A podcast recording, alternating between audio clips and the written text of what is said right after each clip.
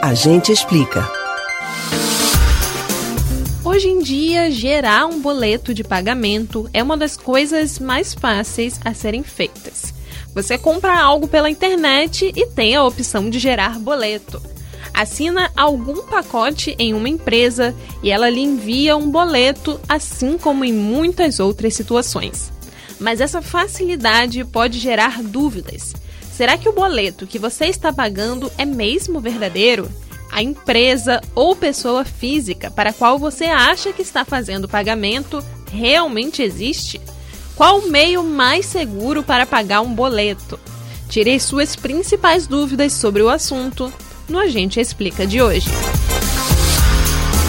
Não é só porque você paga um boleto e a transição é efetuada que ele é verdadeiro.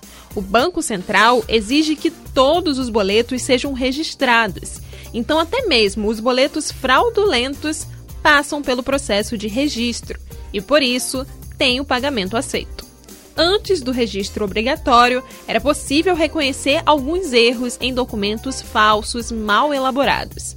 Mas hoje, como todos os documentos passam pelo registro, eles tendem a ser idênticos e muito difíceis de conseguir identificar alguma fraude.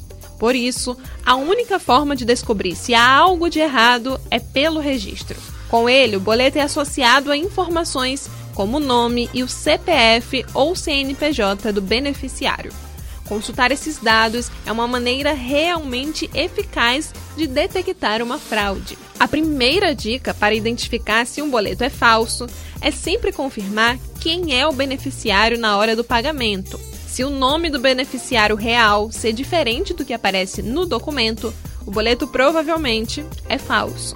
Mas a melhor forma para se defender de boletos fraudulentos é fazendo o pagamento dele pelo internet banking ou pelo aplicativo. Lá você consegue acessar uma seção para o débito direto autorizado, DDA. Por meio do DDA, você pode pagar boletos registrados em seu CPF sem nem precisar do código de barra. Essa é a sua maior arma para se defender dos boletos falsos.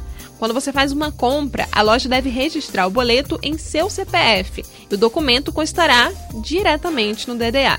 Boletos que não foram registrados em seu CPF não aparecem no DDA o que evita diversas fraudes. Você pode ouvir novamente o conteúdo do Agente Explica no site da Rádio Jornal ou nos principais aplicativos de podcast: Spotify, Deezer, Google e Apple Podcasts. Beatriz Albuquerque para o Rádio Livre.